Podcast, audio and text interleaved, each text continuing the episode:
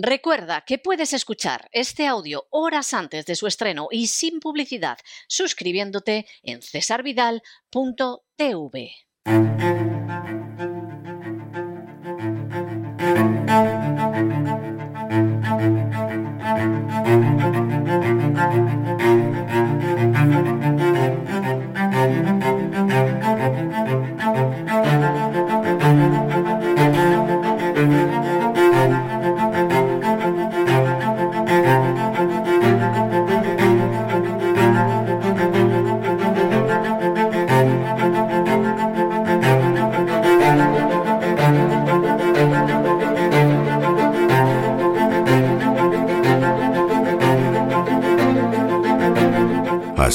España, con César Vidal y Lorenzo Ramírez.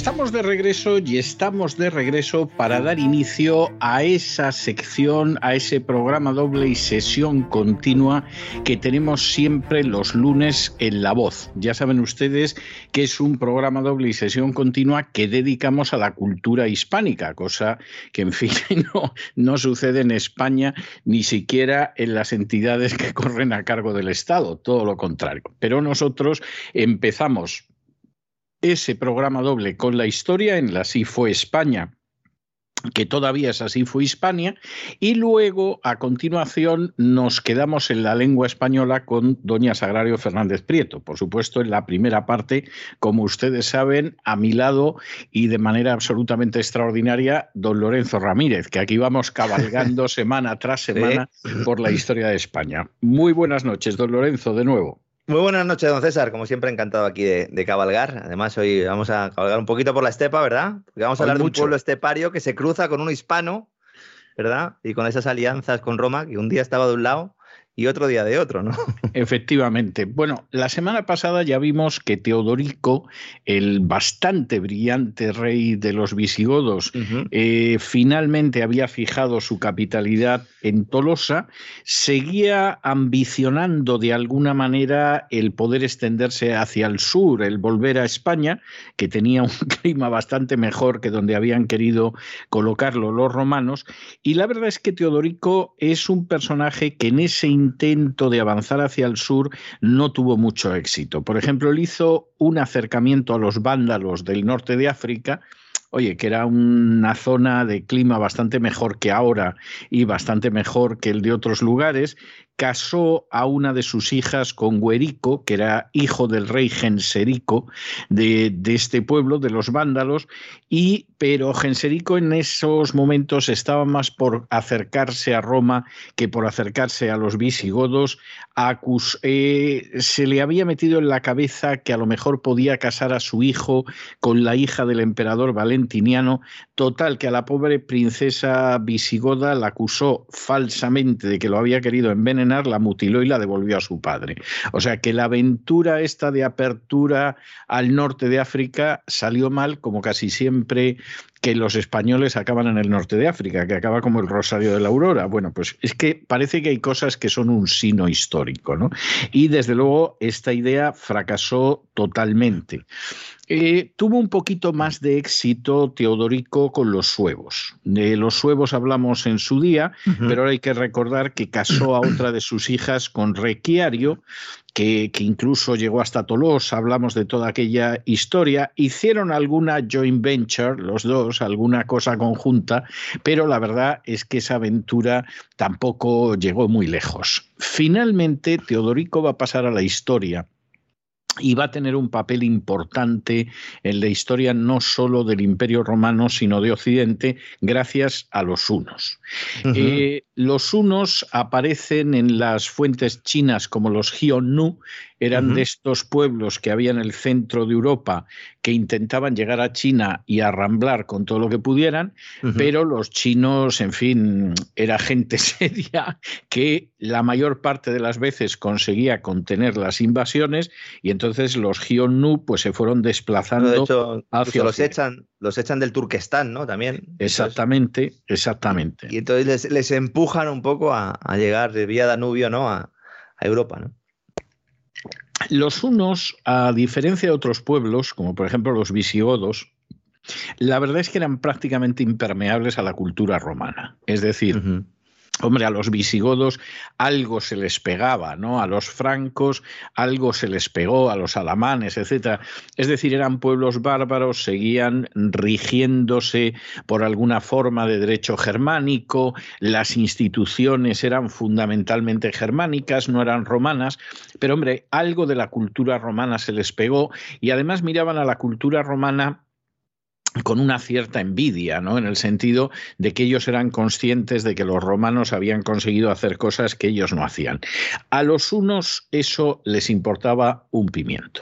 Es decir, era un pueblo. De hecho, los consideraban débil, eh, consideraban débil al, al que era así. Exactamente. Y de hecho los unos, pues en realidad era gente con una cultura mucho más atrasada que los godos y en realidad vivían pues fundamentalmente del saqueo. Es decir, desde Alemania y Austria al sur de Rusia, pues habían ido saqueando todo lo que se encontraba. Solo una parte muy pequeña de los unos que seguían siendo un pueblo nómada se habían establecido y cultivaban la tierra, pero esto era algo muy excepcional. Era un en, Hungría había, ¿no? Eh, eh, exactamente. Un número importante, ¿no? De, exactamente, exactamente. Y en términos generales de lo que vivían, pues era del botín de guerra y de los impuestos. Es decir, ellos captaron que la forma de vivir del trabajo del prójimo sin trabajar era imponer impuestos, imponer tributos, y oye, los unos de la cultura romana no copiarían mucho, serían más bien tirando a brutos. Pero eso de que la ¿eh? manera, exactamente, eso de que la manera ideal de vivir del trabajo del prójimo es mediante los impuestos, eso lo entendieron enseguida. Fue algo, algo, pero, pero vamos, verdaderamente prodigioso. Uno trataba de, invadir para cobrar los impuestos que estaba cobrando el Imperio Romano de Oriente y dice, no, no, esto lo vamos a cobrar nosotros, así que quitarnos de aquí que nos vamos a quedar nosotros al cargo, ¿no? De la capacidad recaudatoria. Y luego, cuando nos convenga, vamos subiendo los impuestos, por supuesto. O sea, aquí no nos vamos a quedar en donde están ustedes. El Montoro de la Estepa, en este caso. Era, sí, sí, sí, era una especie de Montoro de la Estepa, efectivamente. Sí, supongo que con. Sí, sí, supongo que además la misma mirada esa de, comadreja codiciosa. O sea, es muy posible, es muy posible. Bien, el caso, el caso es que uno de los caudillos más importantes de los unos que se llamaba Rúa, aunque no tenía nada de gallego ni de portugués, ni nada, pero se llamaba Rúa, no, y era uno. Bueno, pues Rúa consiguió unificar a los distintos grupos de los unos que se extendían sobre media Europa y entonces decidió que, bueno, por supuesto el imperio le iba a tratar como federado, pero le iba a pagar impuestos. ¿eh? O sea, nosotros aquí somos federados, pero nada de que nosotros pagamos impuestos y cumplimos con una serie... No, no, no, no, no, no. Aquí somos los federados FETEN, los unos, y cobramos impuestos. Entonces, por ejemplo, el Imperio de Oriente tenía que pagar un impuesto anual de 350 libras de oro, que no está mal. ¿eh? No está mal, la historia está. Y en el caso de Occidente, pues se quedaron con la región de Panonia y ahí estaban ellos tan contentos. Eso sería Hungría hoy en día, ¿no? Sería buena parte, buena parte, sí. En, en, medio de esa situación, bueno, Rúa sienta las bases para el expolio, es decir, el sistema impositivo. En un momento determinado muere y le sucede su sobrino Atila. Y eh, inmediatamente Atila, pues por supuesto, tiene muy claro que en el momento en el que puede cobrar impuestos, él exige lo que quiera. Por ejemplo, decidió llamarse Magister Militum, pero eh, fundamentalmente no porque se lo hubiera concedido el emperador ni cosa parecida, pero como había habido algún jefe bárbaro antes que se había llamado Magister Militum, es decir, el maestro de los soldados, que sería la traducción literal del latín, pues él no iba a ser menos. Y efectivamente era así. Y luego, en el año 447, decidió que subía los impuestos. Y si hasta entonces Oriente pues estaba pagando un tributo anual de 350 libras de oro, pues él dijo a partir de ahora van a ser 2100. ¿Por qué? Ah, Porque se necesita. Es decir, se necesita y yo supongo que no les quiso contar esa mentira de la sanidad, la educación y tal, porque Atila era bárbaro, pero no era un golfe de vergüenza, ¿no? Hombre, eh, cuando le nombran heredero, le nombran con el otro sobrino también, que era Bleda, y a ese lo pasan a cuchillo, es decir, ¿eh? Mm, ese desaparece rápidamente y se, queda al mando a ti, la verdad. Evidentemente, porque a él Bleda le importaba un bledo y efectivamente desapareció. Disculpen los oyentes el juego de palabras, pero es que casi resulta obligado. Es decir, Atila al final. Sí, que era un killer, ¿eh? Totalmente, totalmente. Y además él era consciente de que al final los impuestos no se suben porque haya necesidad, sino porque puedes. ¿Eh? Esta es una regla muy importante que hay que aprender a lo largo de la historia. Los impuestos no se suben porque haya necesidad. Ese es el engañabobos para que la gente afloje la mosca. Se suben porque se pueden subir y porque generalmente tienes un cuerpo de sicarios que se ocupan de cobrarlos y hay de ti como se dé la circunstancia de que no pagas. La gente piensa, cuando le habla de Atila, de los unos, piensa, bueno, pues en esa típica expresión, ¿no? De que cuando por donde pasaba el caballo de Atila no volvía a crecer la hierba, que todo era pero hubo un momento en el que prácticamente pues, buena parte de ese imperio romano de Oriente era de los unos y estaban eh, eh, cobrando impuestos a la, naturalmente, gente. Naturalmente, o sea, claro. Y además los impuestos los cobra el que puede. O sea, insisto, que no tienen nada que ver con los servicios que rinde el Estado ni cosa parecida. O sea, son un instrumento de saqueo y bueno, pues en ocasiones decimos que saqueamos por el bien de la gente. Mire usted, le dejamos en pelota, que diría Cervantes, pero lo hacemos por su bien, ¿no? Entonces, pues bueno, Atila dijo, pero ¿qué es esto de pagar 350 libras? De oro al año. Esto es ridículo. No estamos igual que los países del entorno. Os lo voy a subir a 2.100 libras de oro La presión y fiscal, con los Exactamente, porque presión fiscal demasiado poca es la que teníais. ¿Qué pasaba en Occidente? Bueno, pues aquí Atila ya dijo, aquí en Occidente, si les hago esto a los de Oriente, que son más sofisticados, más cultos, más elegantes, más de todo, vamos a los de Occidente, es que no me los como con patatas porque todavía no se ha descubierto América y no hay patatas por aquí, pero vamos, me los como con lo que sea, ¿no? Y entonces ahí dijo, bueno, aquí va a haber una cosa muy fácil y es que eh, hay un emperador que es muy débil, que es Valentiniano III, que el único que le apoya es Aecio, y en ese momento sucede algo que es verdaderamente impresionante, y es que la hermana del emperador, que la tenía recluida el emperador, porque parece ser que era una señora de braga floja, es decir, era, una señora de moral distraída, que dicen otros, pues el emperador la tenía encerrada porque verdaderamente eh, esta señora que se llamaba Honoria, para más, para más Inri, pues en fin, tenía una vida un tanto promiscua. Y Valentiniano debió pensar, hombre, la hermana del emperador no puede ser, eh, vamos, una cosa de este tipo. Entonces, Honoria dijo, bueno, tú me tienes aquí encerrado, te, encerrada, te vas a enterar. Y entonces le mandó una embajada a Atila diciéndole que si la sacaba de su cautiverio, que se casaba con él. Se le pidió ayuda, como, como, como Leia en Star Wars, ¿no? Totalmente. Eres, mi única esperanza, le dijo a Atila. Exactamente. Y además, para que quedara claro que esto no era una inocentada, no era una broma, no quería tomarle el pelo a Atila, que seguramente tendría muy poco, ¿no? Usted sabe, generalmente llevaba la cabeza rasurada y solo una coleta y tal, pero... Esos gorros estilo mongol, ¿no? También. Exactamente. Para que quedara claro que no le quería tomar la coleta, le mandó un anillo eh, diciendo, Atila, este anillo es garantía lo que te digo. Tú me sacas de aquí donde me tiene confinado mi hermano y yo me caso contigo. ¿eh? Y entonces. Y de paso te llevas las riquezas aquí de Valentiniano y compañía, claro. Exactamente.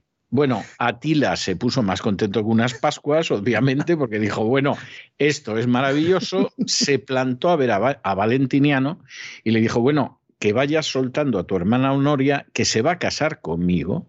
Y ya que se va a casar conmigo y que yo voy a ser el marido de la hermana del emperador, me vas dando la mitad del territorio del imperio. Claro, porque algo no va a venir desnudita Honoria, ¿no? O sea, tendrá. Que la otra mitad ya la cogeré yo, ¿no? Que la otra mitad ya la cogeré yo. Ya me ocuparé yo. Bueno, no hace falta decir que Valentiniano III se llevó un susto de muerte, pero evidentemente no podía ceder y dijo, bueno, y no solo es que no te doy a mi hermana y no solo es que no te doy medio imperio, sino que además dejo de pagar impuestos. Y aquí efectivamente la cosa se puso cruda porque si no pagaba impuestos de que iba a vivir Atila y Pero no, no, salió un papa con el maletín en aquel momento. No, no, que va a salir un papa con un maletín. Dice que San León Magno intentó ahí ¿eh? detener allí en la historia eh, pues, poniendo pues pasta encima de la mesa, he leído yo. Pues yo no estoy muy seguro, ¿eh? o sea, no, porque de hecho, de hecho Atila inmediatamente lo que hizo fue organizar a su ejército y dijo, os vais a enterar porque yo voy para allá. Y además eh, es curioso, pero a Atila se le iba uniendo gente. Es decir, él entró en la Galia y a medida que desde la Galia iba bajando hacia Roma, había pueblos germánicos que decían aquí hay botín y se apuntaban con Atila. Yo, ¿eh? un momento en el que había casi más soldados que no eran unos que unos eh, de los que habían empezado. Sí, sí. Exactamente. Esto en el 451, es decir, al imperio le quedaba un cuarto de siglo raspado en ese momento. Bueno, Aecio inmediatamente moviliza un ejército. El ejército de Aecio, que defendía el imperio romano de Occidente, pues era como el ejército de Atila, es decir, no había unos pero había bárbaros fundamentalmente, es decir, casi todo en ese momento eran francos, eran borgoñones, eran alanos y, y esto es lo importante, había visigodos. Porque cuando Aecio se ve venir al ejército de Atila y que los pueblos germánicos se van sumando, pues él sabe lo que son las tropas auxiliares que lleva, pero él es consciente de que necesita desesperadamente a los visigodos de Teodorico para que le salven de Atila. Es decir, ahí lo único que puede haber es eso. Eh, Teodorico se dio cuenta de que le interesaba ayudar a Ecio y ayudar al imperio, porque dijo, bueno, como aquí se imponga Atila, efectivamente nos va a pasar como a Bleda. El, rey vándalo Genserico eh, también estaba, estaba mal metiendo, que le estaba diciendo a Tila, entra ahí, ataca, ataca a Tolosa, ataca a Tolosa, es porque quería vengarse también, ¿no? Del anterior, Efectivamente. Trifulca, con lo cual estaba todo a favor de que esos visigodos pues se, pusieran del lado del, de Aecio, ¿no? Naturalmente. Bueno, ahí, en fin, yo me imagino que Teodorico le dijo a Aecio, mira, lo que ha pasado no tiene importancia, olvidemos las diferencias, pelillos a la mar, y yo voy a combatir al lado del imperio contra Atila, el rey de los hunos, pero eso sí, Aecio, yo te quiero comentar que yo no voy de auxiliar. ¿eh? De auxiliares va esta gente, los francos, los borgoñones, los alanos, etcétera, etcétera. Yo no voy de auxiliar, yo voy de aliado en plano de igualdad. ¿eh? O sea, esto, esto no es la OTAN, Aecio. ¿Eh? que vais los romanos y los demás aquí de mariachis a llevarnos las bofetadas y no, no, no, yo aquí voy de aliado a aliado, de aliado de verdad y, esa es la historia que hay, ¿eh? o sea, yo voy de aliado, pero de aliado cierto y por lo tanto voy en plan de igualdad. ¿eh? Bueno, la batalla finalmente se dio y es una batalla que se dio a unos siete kilómetros de Troyes, Troyes, de ahí que a veces se habla de la batalla de Troyes, en un lugar que se llamaba Mauriacus y que actualmente se conoce como Moiré y que los libros de historia aparece como los campos cataláunicos. Ah, vale, vale. ¿Eh? Exactamente. 451, en el 451, ¿no? Exactamente. La batalla se produce ahí. En esa batalla el peso principal lo tuvieron los visigodos. El ala derecha la mandaba Teodorico, el rey de los visigodos, y por cierto, el ala izquierda la, la mandaba también un hijo de Teodorico que se llamaba uh junto con Aecio. Es decir, que aquí verdaderamente la fuerza importante para enfrentarse con Atila fueron los visigodos. En el centro, estaba Saugibón, que era el jefe de los alanos, y luego pues distintas fuerzas auxiliares distribuidas en, en, el, en el orden de batalla. Se suele decir que Atila fue totalmente derrotado en esta batalla, pero esto no es verdad. Esto no se corresponde con la realidad. Es decir, sí es verdad que Teodorico hizo retroceder a Atila, por cierto, muriendo en el combate. Claro, lo que iba a decir, eh, le costó caro el, haberse puesto ahí el primero porque él cae Y de hecho, esto provoca luego que haya un jaleo sucesorio porque Turismundo dice, como, como caiga yo también, me quedo sin trono. Esto, esto que va y claro, a los visigodos le faltaba poco para ¿eh? echarte un poquito de veneno en el muslo de pollo. Exactamente, vamos, era, era algo clarísimo. Yo no sé qué hubieran hecho los visigodos con ciertas vacunas. ¿eh? O sea, yo creo que la sucesión en el trono se hubiera acelerado de una manera... Pero bueno, eso no deja de ser una ucronía, una especulación, no, no pasó. Pero el caso es que se, largan, ¿no? Ganan la batalla se van, ¿no? Bueno, esta es la historia. Esta es la historia, que en el momento en el que muere Teodorico, Aecio se aparta porque dice, aquí Atila nos va a machacar, él da la batalla como perdida y dice, a ver si aparte de caer Teodorico voy a caer yo y ya no sé qué va a suceder aquí. Y aquí finalmente la derrota de los unos se debe a la cautela más que excesiva de Atila, porque claro, Atila en ese momento se encerró detrás de las fortificaciones de su campamento. Por hacer como Rajoy, entonces le pasó factura. Sí, permitió que los visigodos y los cuatro romanos que había por allí se percataran de que la batalla no estaba perdida, sino que estaba indecisa, y entonces Turismundo, que allí mismo lo aclamaron como rey de los visigodos para suceder a su padre, pues hasta quiso atacar el campamento de Atila, y a lo mejor eso hubiera significado el final de Atila. Pero Aecio, que no estaba por la labor de que, de que efectivamente aquí los visigodos salieran demasiado fortalecidos, porque a ver si nos vamos a librar de Atila y nos vamos a meter en Guate visigodo, o sea, en Guate peor, va a ser peor, Aecio le dijo a Turismundo, mira, mm, tampoco nos cebemos, ¿eh? o sea, esta batalla la hemos ganado. La prueba está en que se ha retirado Atila, está detrás de las fortificaciones del campamento. Mira, Turismundo, tú que eres joven, ¿eh? si quieres seguir un consejo, claro. lo mejor es que te vayas a Tolosa tira y que quede claro, tira patolosa, efectivamente, porque eh, de esa manera eh, lo que sucede es que va a quedar claro que eres rey. A ver si se va a ver muerto tu padre y tú ahora, como tardes en llegar a Tolosa, te quedas sin trono y te quedas sin nada. Y entonces Turismundo, con esa gran capacidad que tenía, pues dijo, hombre, pues es verdad, me vuelvo a Tolosa. Y con eso de que se volvió a Tolosa, pues Atila aprovechó para retirarse en ese momento, levantó el campamento y ya se dedicó a saquear todo lo que pudo Italia y Panonia. De hecho. Luego tuvieron también una epidemia, ¿no? sé si fue de, peste o, pero también hubo epidemias y hambrunas también. Tuvo de todo ahí, Atila. Yo no sé, la verdad. O sea, cae derrotado, en, bueno, entre comillas, ¿no? Por lo acaba de explicar muy bien don César. Luego tiene epidemia, hambruna, y aún así el hombre seguía, seguía conquistando eh, todo lo que pillaba, sí, Sí, sí, seguía conquistando y de hecho hasta que se murió Atila no pudo respirar nadie, porque efectivamente con todo lo que caía efectivamente esta era la situación. Se presenta en Roma también, ¿no? se presentó en Roma, conocemos el famoso episodio del Papa León, ¿no? Que nunca se sabrá que habló con el Papa León. ¿Eh? Es más, es muy posible que saliera el Papa León y dado que Atila era un personaje muy supersticioso, el Papa León le dijera, te va a caer una del 10 como pretendas saquear esto, aquí yo soy el jefe espiritual, etcétera, y Atila dijera, pues mira, eh, en fin, dame algo, payo, y me voy.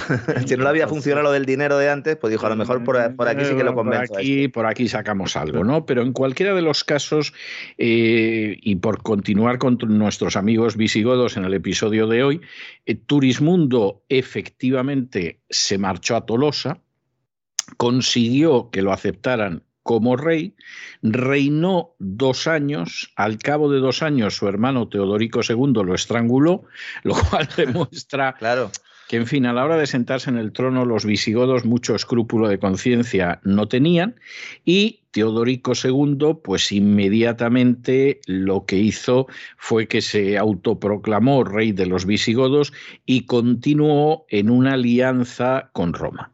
Es muy interesante, es muy interesante, claro, Roma lo aceptó como aliado y como lo que quisiera porque efectivamente eh, qué iba a hacer a fin de cuentas con este sujeto que era capaz de matar a su hermano. ¿no?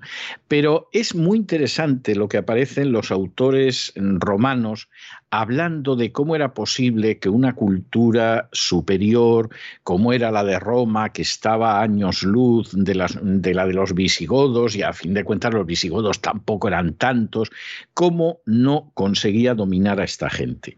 Y hay un testimonio de Salviano escribiendo en Marsella que a mí me parece verdaderamente revelador. Dice así. ¿Por qué nos admiramos de no poder dominar a los visigodos cuando los mismos romanos prefieren vivir con ellos antes que con nosotros? Y se hace la primera pregunta. A ver, ¿por qué nos sorprende que haya gente del imperio que prefiere vivir con los visigodos a vivir con otros romanos? Y se contesta él. Es el caso que aquellos que viven bajo el dominio de los godos lo soportan tan a gusto que prefieren vivir pobres con ellos riquezas entre nosotros y soportar la onerosa carga de los impuestos.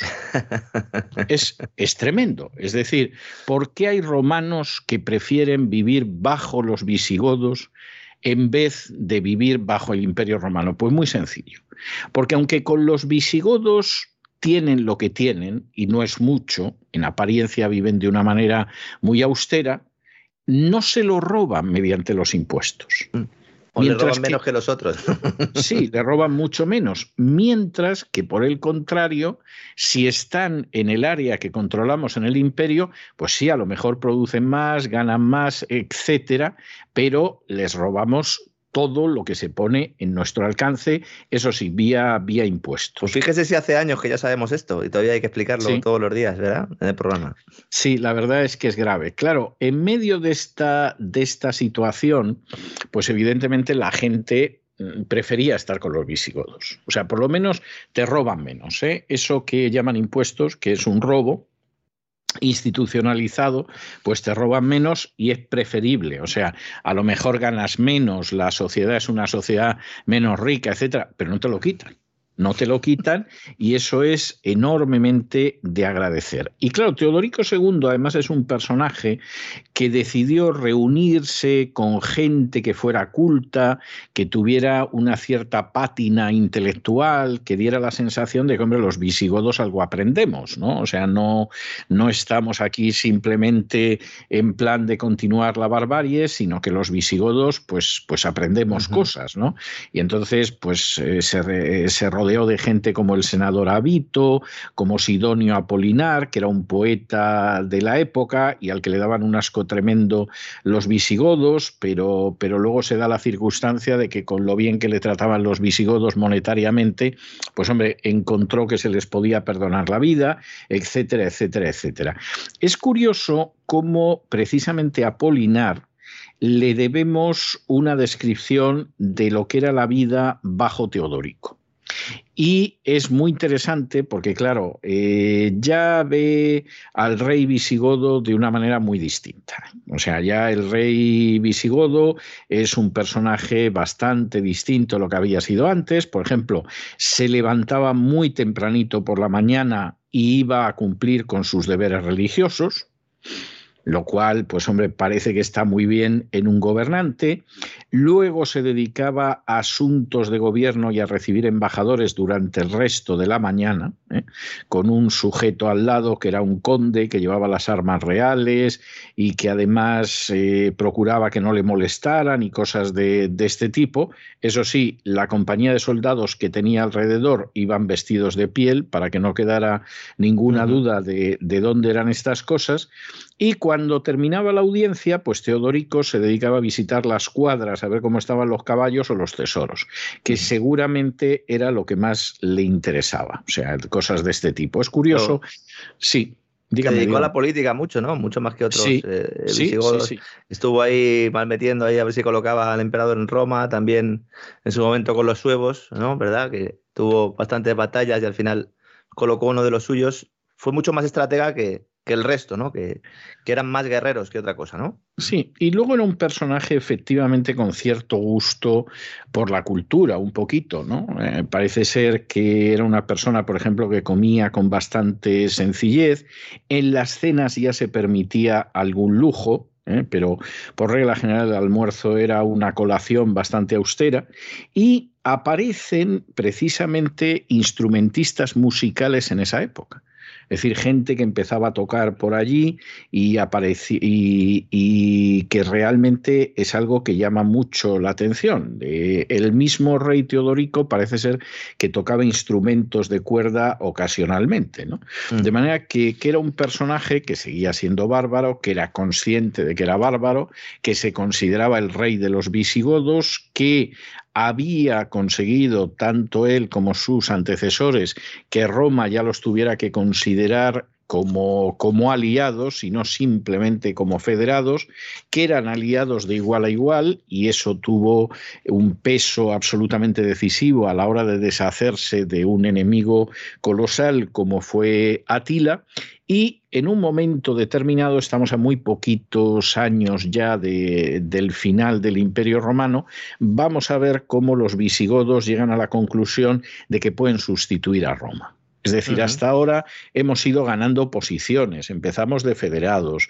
nos hemos convertido en aliados, hemos ambicionado contraer matrimonio, entrar en la familia real, etcétera. Bueno, con el sucesor de Teodorico II, que va a ser Eurico, que es un personaje de primerísima importancia, con Eurico lo que va a suceder es que efectivamente ante la descomposición del Imperio Romano, los visigodos van a pensar que pueden sustituir a los romanos. Y de eso algo que, algo que con Teodorico ya empezó a soñar un poco. Efectivamente, pero, lo mataron también, también lo mataron a Teodorico II. Efectivamente. ¿Eh? Lo asesinaron.